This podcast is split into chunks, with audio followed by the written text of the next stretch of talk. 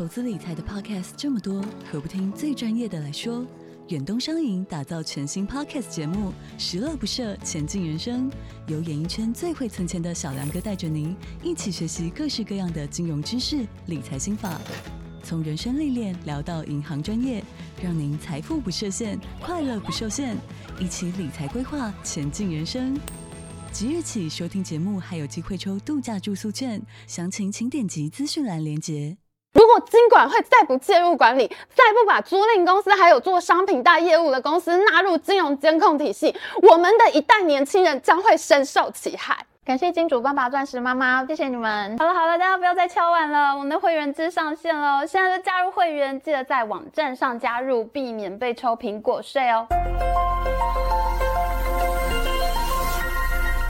Hello，大家好，我是 Amy。农历春节我确诊了，上周完全没有声音，所以呢就没有上片，请大家原谅哦。那去年我们做非常受欢迎的裕隆汽车影片，讲台湾社会六十年来扶持补助裕隆汽车，最后我们既没有得到汽车，在电动车上也遥遥落后。没想到今年我们竟然又要讲裕隆了，为什么？裕隆为什么又是你？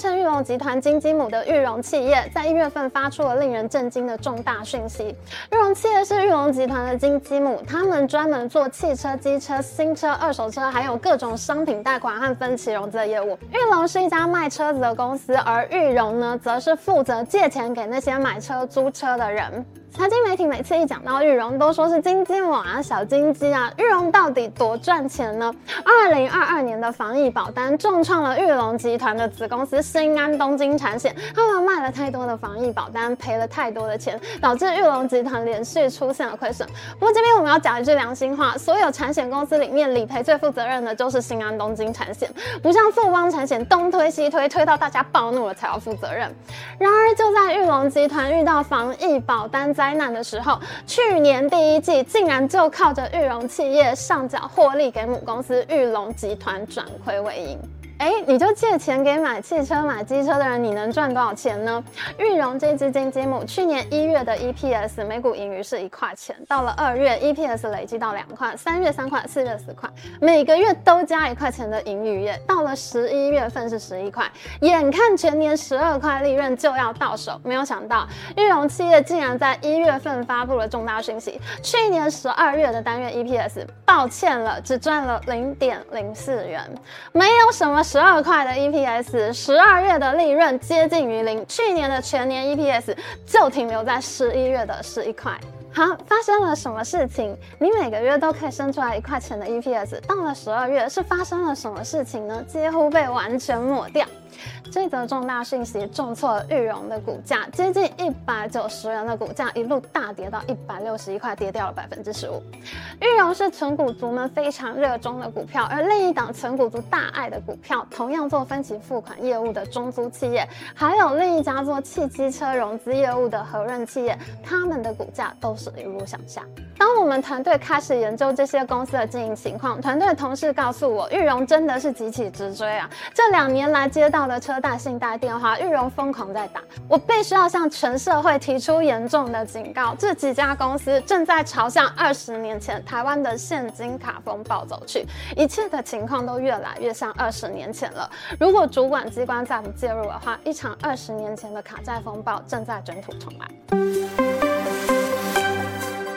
可是我担心银行会过不了耶，我月收三十七 K，还有学贷和卡费欠缴的。先生不用担心。我们都有配合的融资，要做无卡分期也可以。去年爆红的网络影片《山道猴子的一生》，以机车、汽车贷款起家的这些租赁公司，裕隆、中租、和润，他们瞄准了像山道猴子这样收入不足、没有办法办到银行信用卡的年轻人。他们和机车行、手机行、健身房、补习班、电商平台、网络课程厂商密切的合作。你真的可以零元交车，一毛钱都没有，你就可以先消费，之后分期付款。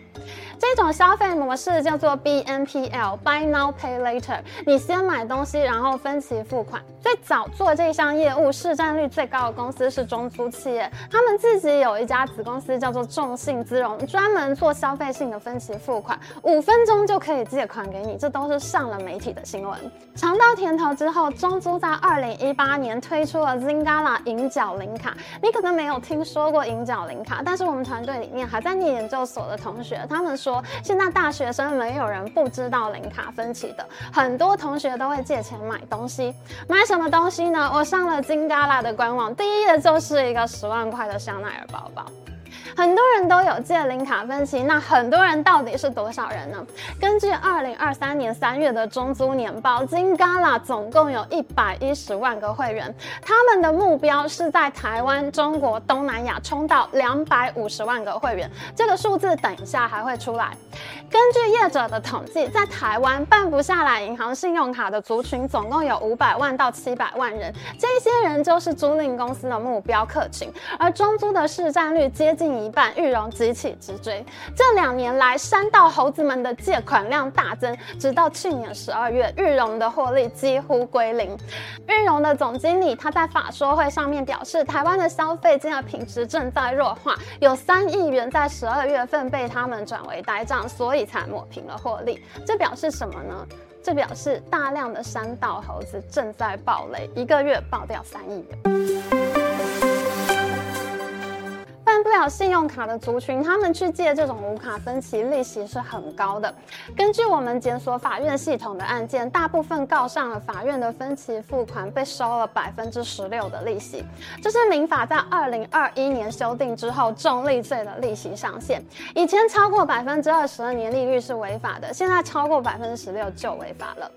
中租有一个专门为机车族群设计的中租轮椅贷这项产品，官网上一台机车最多可以贷款到三十万元，你可以分三十六期缴款，每期缴一零五一零元，总共要还回三十七万八。如果你缴不出来的话，要付循环利息，还要付违约金。我们在大学生常用的 D 卡网站上面找到大量的案例，很多人在网络上哀嚎，他借了三十万，加上循环利息和违约金，竟然要还四十万。这个贴文是去年十月贴出来的，苦主说我是被诈骗的，我不知道有循环利息，不知道加起来竟然要多十万。我们等一下还会再细谈这个案子。这些租赁公司最糟糕的地方是，他们并不是金管会所主管的金融机构，利率水准和风险情况都没有受到金融监理，外界很难查到他们的利率水准。二零二零年的时候，中租曾经在中国做过一次融资，当时他们在融资文件里面有说明他们利率水准，他们有百分之五十的放款是收取百分之十二到十四的利息。当然这是中国的案例，但我想台湾应该也差不多。好，我们就用百分之十三来当做整体的利率率水准。好了。根据中租二零二二年的年报，分期付款这项业务的利息收入是一百七十三亿元。如果说他们的利率是百分之十三的话，用一百七十三亿除以百分之十三倒推回去，表示你能收到一百七十三亿这么多利息，这是表示他们放出了一千三百三十亿元的贷款出去，才能收到这么多利息。而中租的市占率是一半，也就是说，全台湾的这类分期贷款总余额很可能有两千六百亿元之多，这还是二零二二年的资料，二零二三年的年报马上就要出来了。我们不知道在过去的一年里面，这类放款到底又增加了多少？大家想想看，你去年一年接到了多少车贷、信贷的电话？我一想到这个情况，我才刚刚从确诊中走出了身体，又开始冒冷汗了。民进党立委吴玉琴在去年十月曾经提出过质询，他认为这类商品贷款已经有七千八八百亿元，远远高于我们所估算的数字。我们的团队收集到了大量的证据，证明这种商品贷的资产品质正在快速恶化。这些大学生贷款的案例，当他们付不出钱的时候，第一个会想到的事情就是跑回家向父母要钱，父母不得不含泪还钱。所以呢，很少有零卡分期的案例被租赁公司告上法院。可是，在过去的一年，零卡分期的借款人被告上法院的案例大幅增加。去年一到五月，平均每个月有六个案子被告上法院。去年六月之后，平均每个月有十一个案子被告上法院，诉讼案几乎倍增。你还记得我们刚刚讲过一个 d c a r 上面的求助案例吗？借三十万的机车贷款，竟然要还四十万，你用十万除以三十万，这个案子的利率是百分之三十三。如果民法的重利最上限是百分之十六，为什么在这里会出现三十三的利率呢？我们研究了好几个法院的诉讼案，我们非常担心租赁公司有没有把对商品的贷款所收取的循环利息，以及违约之后所收取的违约金，视同是两笔不同的贷款。当商品贷款付不出来的时候，就启动百分之十六的循环利息，而违约金的部分呢，却相当于成立了另外一笔新的贷款，两者相加百分之十六加百分之十六，你才会看到百分之三十二、三十三这样的利率水准。也就是说，一个分期付款的客户，他被剥了两层皮，循环利息也是高利贷款，违约金也是高利贷款。我们研究了好几起法院的诉讼案，去年澎湖地方法院就曾经判定过违约金的利息。你知道最近网络风靡的美味口号吗？快来跟着统一面包救急汤种一起就松软，让你一口就松软，好吃就松软，心情就松软。统一面包 Q 弹松软的美味秘诀来自救急汤种，坚持十二小时熟成、六十小时发酵的功法，让面包就松软。三月六号到三月十九号，统一面包限时菠萝派对，快来 Seven Eleven 品尝。院的诉讼案，去年澎湖地方法院就曾经判定过违约金的利息无效。法官说，违约金和延迟利息，这个延迟利息就是循环利息啦。基本上呢，法官认为这是同一个商品的贷款，你不能出现两种利息。违约金和延迟利息两者在性质上不容同时并存，因此呢，法官判定违约金无效。那请问一下，像这样的案例究竟是常态还是特殊案例呢？如果租赁公司可以收到这么高的利率，请问你是在合法开设地下钱庄吗？我们刚刚解释过了，租赁公司并不在金管会的主管范围里面，因此金融机构所受到的种种规范，包括准备金约束、信用贷款上限、联合征信规范，都不适用于租赁公司。这些公司放款出去，它不像银行一样，银行放一百块出去，你至少要有八块到十点五块留在银行里面当准备金，以防止你贷款收不回来的时候，银行会很容易倒闭的。这个呢，就叫做资本市足率。规定全世界都是通用一个叫做巴塞尔协议的标准。在二零零五年台湾发生现金卡风暴以后，金管会就规定，消费金融贷款以后只能贷出去借款人月薪的二十二倍。也就是说呢，消金贷款你的上限就是你的二十二个月薪水，你没有办法从银行借出更多金额了。问题是，这类租赁公司不受金融法规的约束，借款人里面有大量没上班大学生，他们根本没有月薪，而租租赁公司也不受金管会的管辖，根本不受二十二个月薪水的限制。我们从大量的求救案例当中发现，二零零五年现金卡风暴前夕的各项特征已经在今日慢慢浮现。在二零零五到二零零六年，台湾爆发了震撼全社会的信用卡和现金卡风暴，叫做双卡风暴。当时我还是一个小记者，我就在金融新闻的一线做采访，我非常的震惊。我们刚刚听到的所有消费金融的限制，都是因为双卡风暴太过惨痛，才逐渐有了贷款的相关规范。在双卡风暴之前，民众用信用卡或现金卡借出利率接近百分之二十的消费性贷款，借款没有上限，买的东西都一样，手机、机车、汽车、名牌包。到双卡风暴爆发的前夕，放出去的贷款是八千亿元，虽然远高于我们自己所估计的两千到三。千亿元的规模，但是非常接近立委所估算的七千八百亿元余额。当时的银行核准贷款，他们觉得放个二十万、三十万根本是小钱，他们不会为此去联政中心查核。结果没想到，来借钱的人他在外面其实已经背了很多债务，月薪三五万的人最后借到几百万的贷款，这样的人至少有五十到七十万人，媒体称之为百万卡奴，平均每个人负债一百六十万。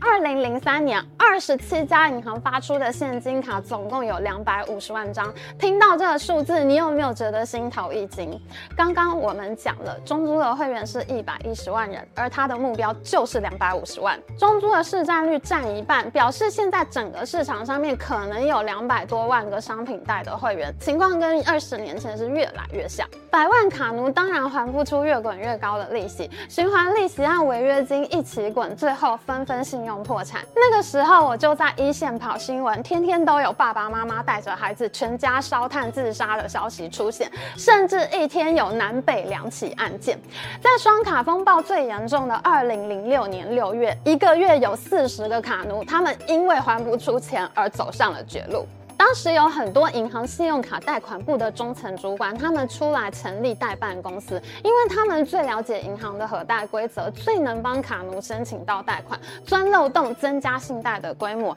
年轻人对利率没有概念，这些代办公司收取了昂贵的代办费用，到现在我都还记得那些银行主管的脸。我的一个儿时玩伴，他在二十几岁的年纪就背上一百五十万的卡债，从此薪水被控管，一直到前年我们吃饭的时候，他才还完了所有的债务。二十年的时间，他都在还债。百万卡奴用一生的时间弥补年轻时的错误。看，我们的团队在收集商品大案例的时候，双卡风暴一切景象一幕一幕浮现在我的脑海。去年十二月二十九号，就在两个月之前，有人在网络上面说，他也是代办贷下来的贷款，借了十万，实拿七万七，但是他要还三五一零元乘以三十六期，总共要还十二万六千三百六十元。代办公司拿了他两万三，我们用他要偿还的。十二万六除以他到手的。七万七，这个人相当于是背上了百分。之六十的。利息。当年的。发卡银行，他们是疏忽了联征中心的。资料，但是现在的。租赁公司，他们根本就没有登录在联征中心里面，因为他们不受金管会的。管理，因此呢，这些借款人过去从租赁公司借了多少钱，都不会进到廉政中心里面，他们就是一个金融体系的黑洞，有越来越多的百万欠债大户出现。我们在 Deta 上面找到了好几个今年出现的求救者，一月十三号的这一位，他在新展。银行有六十七万的信用贷款，中租手机贷借了三万，机车贷借了二十万，加起来是九十万。他说他已经付不出钱了。我随便一问身边的朋友，一大堆案例跳出来。我有一个朋友，他告诉我，他的弟弟用六十万的车贷增贷到一百一十多万，七十二期总共要交一百五十八万。我们团队的同事每个人随便一问，就发现身边真的都有欠债二三十万的大学生。网络上还有很多这样的案例正在发生。你看这个人，他已经借了五十万，他还想要再贷款三十万，他正在大步迈向百万欠债大户。更糟糕的是，我们在法院判决系统里面找到了大量经济能力不佳、学历能力不足的人，甚至呢是失业待业的族群。他们甚至会用买机车当做借口，向中租、向裕荣这样的公司借钱，等拿到钱以后，缴了一两期贷款之后，就把机车给卖掉，再收一笔钱进来支应他的生活费用。因为他没有工作了，他就用机车贷还有卖机车的钱当做他的生活所需。请问你？你像这样的人，他要怎么还你的贷款？在二十年前双卡风暴期间，银行业一个月就要打消坏账四十到五十亿元。然而就在上个月，裕融企业列入的坏账一个月就有三亿元。我们已经走在二十年前双卡风暴的路上了。我们的社会用了六十年的时间补助玉龙集团，玉龙集团的公司却在用这样的方式赚钱。老牌银行中国信托分家出来的中租企业，竟然不能汲取二十年前惨痛的教训，在这个领域越走越远。还有更多的公司正在开展这样的业务。PC Home 最近的法说会里面，最赚钱、最拉风的业务就是这种数位商品贷款。如果金管会再不介入管理，再不把租赁公司还有做商品贷业务的公司纳入金融监控体系，我们的一代年轻人将会深受其害。这周我们的会员影片会讲 AI 软体公司的发展，希望能够找到一些有潜力的投资标的哦。如果你有兴趣看专属影片的话，请订阅我们频道会员。喜欢我们影片，请记得帮我们按赞，还有记得按订阅频道，来开启小铃铛。我们下次再见哦。